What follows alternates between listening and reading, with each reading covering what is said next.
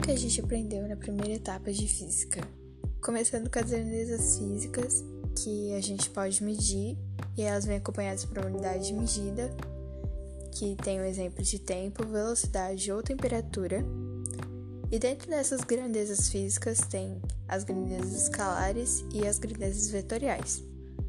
As escalares elas são definidas por um número ou por uma unidade de medida e pode ser a massa, o tempo, a temperatura, a energia, a área ou volume. Já as vetoriais, elas são definidas pela orientação espacial, além do número e da unidade de medida. É, a, o deslocamento, a velocidade, o campo elétrico. E depois disso a gente também aprendeu cinemática, tendo a escalar e a vetorial. A escalar, ela tem os movimentos descritos por meio de grandezas escalares e as vetoriais por meio de grandezas vetoriais. A cinemática tem alguns fundamentos que são o ponto material, que é um corpo em que suas dimensões são desprezíveis em comparação à extensão do seu movimento. Um exemplo é um carro indo para uma viagem longa. O corpo extenso é o corpo em que suas dimensões devem ser levadas em consideração no estudo do seu movimento. Um exemplo é o carro sendo manobrado em um estacionamento, então a gente tem que ter uma noção do espaço que a gente tem ali. O móvel, que é quando o corpo está em movimento, um carro em movimento, o referencial, que é o local onde um observador fixa um sistema de referências para estudar o movimento ou repouso dos corpos. O movimento é a sua posição em relação ao referencial, variando no decorrer do tempo, porque se tem um, um exemplo, uma placa ali que está servindo como um, o fixador, e o carro tá andando, então vai mudar de acordo com o tempo. Já o em repouso, a posição em relação ao referencial não varia no decorrer do tempo, porque essa placa tá ali parada e o caminhão também, então os dois não vão mudar de acordo com o tempo. Trajetória: o conjunto de pontos ocupados pelo corpus no decorrer do tempo que forma uma linha. Então, um exemplo são as pegadas que as pessoas vão deixando e daí são retas, elas seguem em frente, né? Já até a trajetória decorrente do referencial, um exemplo é quando jogam um míssel em relação a uma pessoa. Espaço, grandeza que determina a posição de um corpo em relação à trajetória. Então, ela determina a posição do corpo em relação à trajetória que foi feita.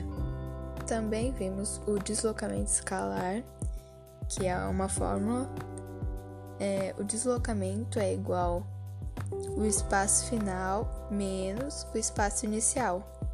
E a distância percorrida é esse dois tipos.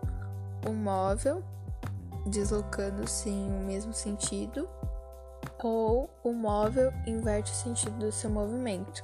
Depois disso, a gente viu velocidade escalar média, que é a velocidade escalar média é igual o deslocamento dividido pelo intervalo de tempo. E depois disso a gente viu o movimento uniforme, MU, que possui a velocidade escalar instantânea constantemente e diferente de zero, que é a velocidade escalar média igual a velocidade escalar instantânea igual o deslocamento dividido pelo tempo. Também vimos a função horária do espaço, que é o espaço final igual o espaço inicial mais a velocidade vezes o tempo. Quando a gente tem é, a velocidade maior que zero, é um movimento progressivo. E quando a gente tem a velocidade menor que zero, é um movimento retrógrado.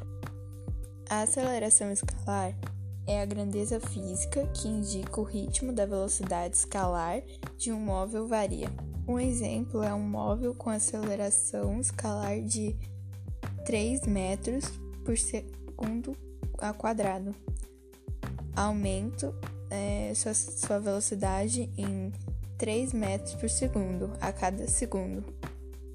Já o movimento acelerado é a velocidade e aceleração escalar que atuam no mesmo sentido e por isso têm o mesmo sinal. O movimento retardado é a aceleração tem o mesmo sentido, o oposto da velocidade diminui o tempo. E a aceleração escalar média é a aceleração escalar média igual à variação da velocidade dividida pelo intervalo de tempo. Já o movimento uniforme variado MUV é a variação da velocidade é igual e o intervalo de tempos iguais devido à presença de uma aceleração constante, sendo a aceleração escalar média igual à aceleração escalar instantânea igual à variação da velocidade dividida pelo intervalo de tempo. É, se a velocidade aumenta no decorrer do tempo, o movimento é acelerado, e se a velocidade diminui no decorrer do tempo, o movimento é retardado.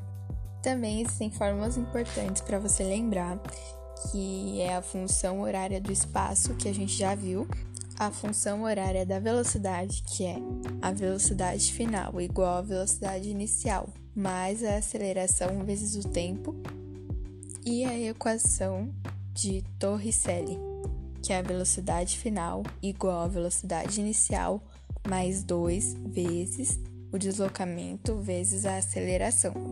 Foi isso uma revisão da primeira etapa de física.